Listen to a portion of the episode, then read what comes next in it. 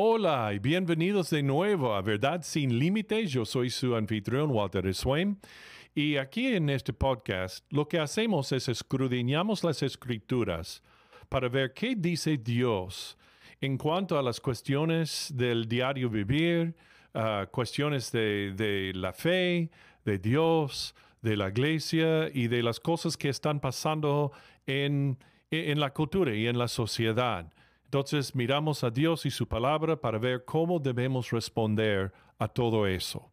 ¿Ok? Muy bien. Bueno, vamos a avanzar en el tema de hoy. Muy bien, en el pasado mes de junio, llamamos su atención a lo que hizo un señor Barna, un creyente, un estudioso del cristianismo de muchos años, y el centro que guía él. Se llama el Centro de Investigación Cultural y hicieron una encuesta de mil pastores. Y esa encuesta se llama, eh, traducido, el inventario de la cosmovisión americana cristiana 2022, que salió a principios de este año. Y ahora ellos encuestaron a mil pastores a través de las principales agrupaciones denominacionales en los Estados Unidos. Y informamos en ese entonces que solo el 37%, solo 37% de los pastores encuestados tenían una cosmovisión bíblica. Y ahora, si esto pasa en los Estados Unidos, pero si esto pasa en los Estados Unidos, entonces ¿por qué mencionar y advertir sobre esto a toda Latinoamérica en verdad sin límites? Y ahora esto mismo que está ocurriendo en los Estados Unidos, no solo está ocurriendo ahí solo, sino que está ocurriendo en todo el mundo y en gran parte entre las iglesias en Latinoamérica. Entonces, el Centro de Investigación Cultural, dirigido por el hermano Barna, ha publicado a lo largo del año varios resúmenes de conclusiones impactantes extraídas de la encuesta. Y ahora se ha revelado otra y también se ha hecho viral en los sitios eh, de web cristianos y en las redes sociales. Y ahora espero que estén sentados, ¿ok? Esto es lo que encontraron. Mire aquí. De las siete agrupaciones confesionales que aparecen en el informe, solo una de ellas contaba con al menos tres, solo tres de cada cuatro pastores que decían tener opiniones bíblicas. Entre los otros seis grupos, ninguno tenía al menos tres de los cuatro pastores con puntos de vista bíblicos. Entonces, según el informe, solo el 39% de los pastores evangélicos dijo que no existe una verdad moral absoluta y que cada individuo debe determinar su propia verdad. En otro caso, dice, solo el 38% dijo que la vida humana es, es sagrada y solo el 37% dice que tener fe es más importante que la fe que se tiene. Tres de cada veinte dijeron que no creen que su salvación se base en haber confesado sus pecados y haber aceptado a Jesucristo como su Salvador.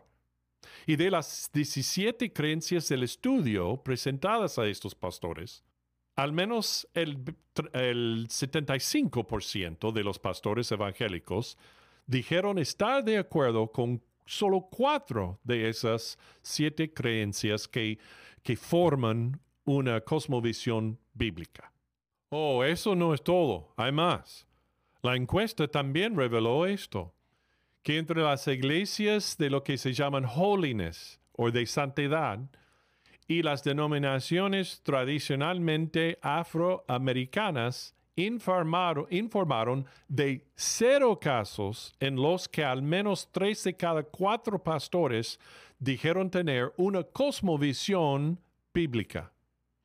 Y ahora el 70% de los pastores asociados a congregaciones tradicionalmente afroamericanas creían, escuchen, creían que la reencarnación es posible. Solo el 34% de los católicos americanos está de acuerdo en que la vida humana es sagrada. Un tercio de los pastores mayores dijo que cree que las relaciones sexuales entre dos personas no casadas que creen amarse son moralmente aceptables. También un tercio cree que la verdad moral depende de cada individuo. Un tercio también cree, solo un tercio cree que el Espíritu Santo no es una entidad viva, sino un símbolo del poder, la presencia o la pureza de Dios. Este también es especialmente alarmante en lo siguiente. Al menos un tercio de los encuestados también dijeron que creen que el socialismo es preferible al capitalismo y que permitir la propiedad facilita la injusticia económica, lo que, según los investigadores, podría apuntar al aumento de la influencia cultural y política en la iglesia.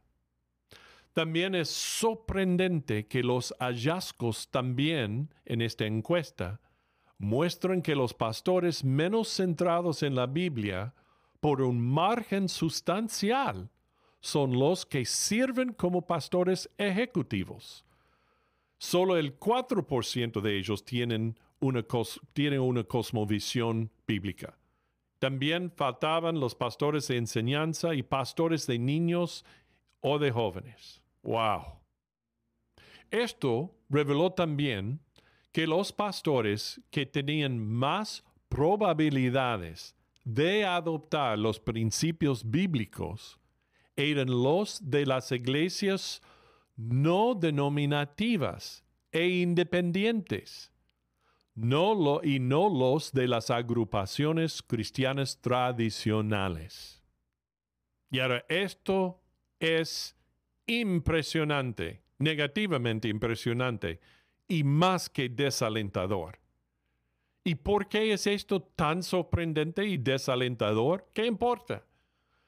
Es, eh, es porque un líder de una iglesia o ministerio debería estar de acuerdo con todas las creencias de la cosmovisión bíblica presentada en la Biblia, todas ellas. Los resultados deberían mostrar que el 100% de todos los pastores, 100% de ellos, de, pastores y líderes de ministerios se atienen a las creencias bíblicas. El famoso hijo de Billy Graham, Franklin Graham, respondió en Facebook con un post que decía, no sé a qué mil pastores encuestó este grupo, pero los resultados son preocupantes el 39% de los pastores evangélicos encuestados recientemente dijeron que no existe una verdad moral absoluta y que cada individuo debe determinar su propia verdad. ¡Qué mentira! También dijeron que sorprendentemente el 30% de los pastores evangélicos no creen que su salvación se basa en haber confesado sus pecados y aceptar a Jesucristo como Señor y Salvador. Wow.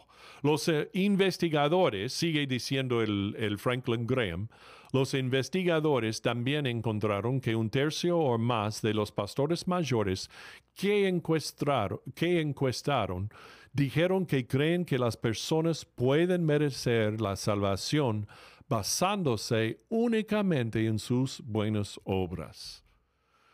Todas estas son mentiras, dice Franklin. Y este tipo de falsa enseñanza es la que está llevando a la gente y a las iglesias por el mal camino.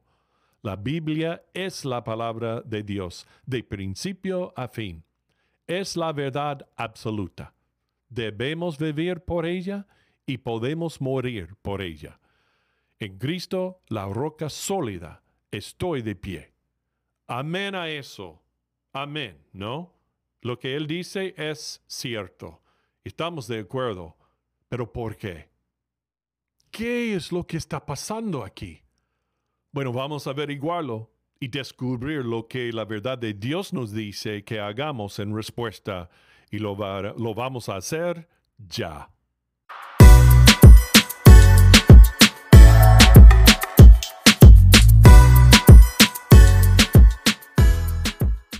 Bueno, antes de proceder al tema de hoy, voy a tener un momentico de propaganda egoísta. bueno, si te gusta mucho y estás creciendo en Cristo a partir de la verdad de la palabra de Dios que descubrimos juntos, aquí en Verdad Sin Límites, entonces les pido que hagan clic, sigue el podcast, comenta y comparte eh, el enlace al podcast con todos los demás. Ok, bueno, y ahora sigamos adelante en el tema de hoy. Y ahora, en específico, ¿cuáles eran las agrupaciones confesionales o denominacionales que utilizaban? Bueno, primero fue eh, la agrupación cristiana no confesional, o es decir, cristiano independiente. Otro grupo fue el evangélico protestante de línea principal, otro fue pentecostal y carismático, otro católico, otro de grupo de santidad, otro tradicionalmente afroamericano. Muy bien, y ahora el hermano Barna y su centro de investigación en la Universidad Cristiana de Arizona no revelaron por palabra todas las 17 preguntas, no lo han hecho todavía, averigüé eso con ellos yo mismo. Ah, pero lo que sí se dieron algunos en un artículo ah, y traducido aquí algunas de esas preguntas que hicieron en la encuesta estos pastores. Número uno, la vida humana es sagrada. Dos, la Biblia es ambigua respecto al aborto. Es posible presentar un argumento bíblico convincente a favor o en contra del aborto. Número 3. La acumulación personal de dinero y otras formas de riqueza son confiadas a una persona por Dios para que las administre para su propósito de Él. Y ahora otra pregunta es, ¿el, el éxito en la vida es la obediencia constante a Dios? Otra es la determinación de la verdad moral, depende de cada individuo. No hay absolutos morales que se apliquen a, a todos todo el tiempo. Otra pregunta que hicieron fue, ¿tener fe importa más que la fe que se tiene? Otra es, dice, una persona que es generalmente buena o que hace suficientes cosas buenas por los demás, se ganará un lugar en el cielo. Wow. Otra pregunta fue, ¿hacer el bien por sí solo constituye suficiente para asegurar un lugar en el cielo? Otra pregunta, cuando mueras irás al cielo solo porque has confesado tus pecados y has aceptado a Jesucristo como tu Salvador. Y por último, y ahora escuchen bien a este, la reencarnación es una posibilidad real. Y ahora, en definitiva, el Centro de Investigación de Barna ah, define la cosmovisión bíblica como la creencia de que existe una verdad moral absoluta. La Biblia es totalmente exacta en todos los principios que enseña. Satanás se considera un ser o fuerza real, no meramente simbólico una persona no puede ganarse el camino al cielo tratando de ser buena o de hacer buenas obras.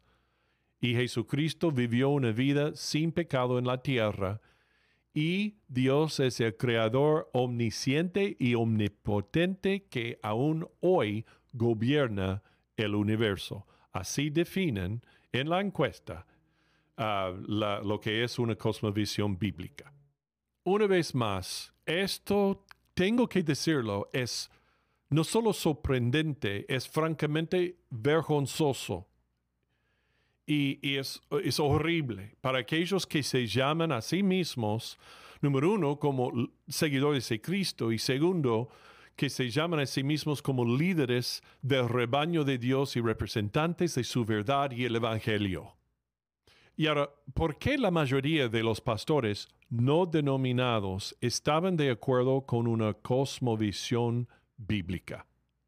Aunque Barna no entra en detalles al respecto, es más probable que muchos de estos pastores tuvieran una sólida formación teológica, pero que su denominación se hubiera alejado de una cosmovisión bíblica, por lo que se independizaron para preservar la verdad de Dios para ellos mismos y para sus congregaciones que pastorean. También puede significar que muchos de ellos se dieron cuenta o se despertaron de que necesitaban tener una pureza doctrinal o que tenían poca o ninguna lealtad denominacional en primer lugar. Pero, sin embargo, un hallazgo muy interesante también que descubrieron fue este. El doctor George Barna, director de investigación del Centro de Investigación Cultural, dijo que los resultados están relacionados con el hecho de que los pastores no realizan regularmente prácticas espirituales. Al estudiar los patrones de comportamiento espiritual de los pastores, se hizo evidente que una gran parte de ellos no tiene una rutina espiritual regular. Él sigue diciendo, hubo una correlación entre poseer creencias bíblicas y un régimen consistente de lectura de la Biblia, oración, adoración y confesión de pecado a Dios. Y en algunas de las agrupaciones denominacionales, la mayoría de los pastores no se dedican a esas prácticas espirituales fundamentales de forma regular. Y ahora continuó, sin embargo, entre los pastores que tienen las creencias bíblicas más consistentes, también hay una rutina diaria que incorpora todas esas disciplinas. También el señor Barner explicó que la cantidad de responsabilidades ministeriales que tienen los pastores podría ser una de las razones por las que apenas realizan prácticas espirituales. Él dice, otras investigaciones entre pastores que he realizado sugieren que los trabajos de los pastores son abrumadores. Los miembros de la iglesia esperan que el pastor típico se encargue de un enorme número y variedad de tareas. En tales situaciones debe ser fácil descuidar los fundamentos para abordar tareas que parecen más ah, apremiantes y urgentes. Desgraciadamente, tras un periodo prolongado de tal descuido, los cimientos se debilitan y la persona cambia. Y en este caso, no para mejor. Esto puede significar muy probablemente que muchos que no se identifican o están de acuerdo con una cosmovisión bíblica se han convertido en pastores como una elección de carrera y no como un llamado de Dios.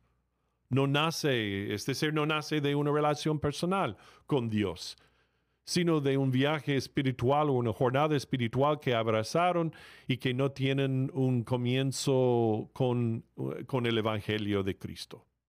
Entonces, al final y cabo de todo, ¿a qué conclusiones podemos llegar con estas inquietantes noticias de esta encuesta de pastores? Porque acuérdate que, que esto no solo pasa en los Estados Unidos, sino en muchas partes del mundo y del cristianismo, y también en Latinoamérica. Entonces tenemos que cuidar entonces, ¿qué podemos pensar y hacer en respuesta a esto? Bueno, en primer lugar, es obvio que los seminarios han estado cayendo y fallando a nuestro Señor y también a todo el cuerpo de Cristo en las preparaciones de líderes doctrinalmente sólidos. Entonces, esto requiere un levantamiento entre los seminarios para equiparse mejor con solo maestros doctrinalmente sólidos y firmes y fieles. Los seminarios han estado demasiado, muchos de los seminarios, no todos, pero muchos, han estado demasiado ocupados integrando filosofías mundanas, mundanas y liberales como filosofías como el marxismo, la liberación, la teología de la, liberación, también el creacionismo de la vieja tierra es muy sutil, pero efectivo lo que están haciendo en eso, de desviar a los líderes, enseñar bien en lo que es la, teología o la doctrina de la creación. E, en otras palabras, es, es, enseñar el evolucionismo en, entre la teología, especialmente de la creación. También debemos eh, volver a enseñar a, predicar y enseñar eficazmente, directamente de la palabra de Dios tal como es, en vez de dando charlas motivacionales con algunos versículos bíblicos mezclados eh, por dentro. También nuestras iglesias son llevadas a enseñar el deísmo terapéutico moral, que es el idealismo de enseñar que hay un Dios amoroso y que la gente buena va al cielo y que debemos ser buenos, buenitos con los demás, en lugar de hacer discípulos dedicados y firmes de Jesús, que sean apasionados y compasivos con una integridad doctrinal inamovible. También los líderes de las iglesias que buscan pastores necesitan profundizar en la exactitud y en las creencias básicas y en la visión de los candidatos y sus filosofías de ministerio que se les acerquen para ser su pastor. También debemos mantenernos humildes y sumisos a Dios en la forma de interpretar la palabra de Dios, en la forma literal, gramática e histórica manteniendo nuestra nariz en el libro y las disciplinas espirituales para apegarnos a lo que un pasaje bíblico dice claramente y no a lo que yo quiero que diga para complacer a la gente o para que suene como, una linda predicación y charla. Debemos alimentar a las ovejas, no acariciarlas, hacer discípulos de Jesús, no complacer a las multitudes para darles carne después de darles la leche, la leche inicial de la palabra de Dios. Debemos estar al tanto de las enseñanzas falsas que se hacen pasar por bíblicas y negar esas enseñanzas y negar a sus maestros que tratan de entrar en ellas. Hace años atrás, en una iglesia que yo inicié y fundé y pastoreé por varios años en el sur de la Florida, una iglesia hispana o bilingüe. Y teníamos un querido hombre y su esposa en nuestra congregación a quienes amábamos muchísimo. Y ahora él estuvo aún en nuestra casa. Le invitamos a venir a nuestra casa porque un carpintero de lujo hizo una increíble encimera de cocina pero pronto adoptó adoptaba la creencia de que un creyente podía llegar a ser sin pecado en su vida diaria, en esta vida terrenal, que una persona puede llegar a ser santificada completamente y declarada así, sin pecado, en la actualidad y no en el futuro, como dice la palabra de Dios. Esta era una interpretación ah, falsa de lo que se llama la doctrina de la santificación fue una de las cosas más dolorosas que he hecho en el ministerio, en mis años en el ministerio. Al sentarme con él en privado y confrontarlo firmemente pero amorosamente sobre esto, ya que lo estaba difundiendo entre la gente de la iglesia y confundiéndola. Él no se arrepintió y se volvió a la, y se volvió a la enseñanza bíblica sobre esto pero en la enseñanza falsa de eso. Así que tuve que pedirles que se fuera. Eso es difícil, pero hay que hacerlo antes de que la iglesia sea devorada y dividida por la falsa enseñanza. Acuérdate también que Pablo dijo a los Efesios en el libro de los Hechos, el capítulo 20 y los versículos 28 al 30.